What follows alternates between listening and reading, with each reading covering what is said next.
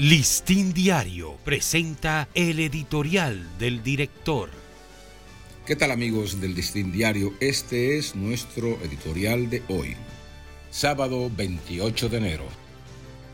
Hay que cambiar de estrategia.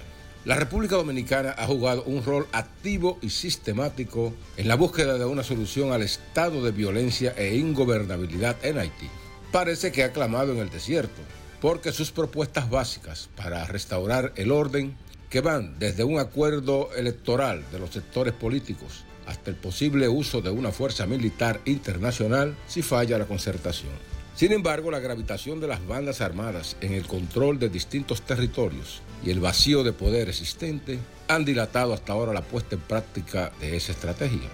Para romper ese círculo vicioso que bloquea todo esfuerzo por la restauración democrática, la República Dominicana podría dar el primer paso concreto para diluir la inacción de la comunidad internacional, que sería el de ofrecerse como punto de encuentro neutral para una negociación de los sectores de poder en Haití hasta que se logre un consenso para establecer un calendario de elecciones que conduzca a la instalación de un nuevo Parlamento y un nuevo presidente. Aunque ya existe en principio un acuerdo de intenciones de las partes, este no ha podido viabilizarse porque el acoso y el terror de las bandas lo están boicoteando. Si aquí se lograse el compromiso político de los grupos civiles haitianos en esa dirección, al que sin dudas se opondrán las bandas armadas que luchan por hacerse con el poder, entonces se legitimaría el apremiante proceso electoral que tanto necesita Haití para restablecer el orden democrático. Una vez legitimado ese acuerdo por consenso, no quedaría más remedio que dar un segundo paso, que es el de solicitar formalmente la intervención militar a la que se rehusan los Estados Unidos y otros países para garantizar su puesta en aplicación. La República Dominicana se ha erigido un portavoz de esa necesidad, pero la realidad es que la comunidad internacional ni ha propiciado el diálogo, ni tampoco luce interesada en enviar tropas allí.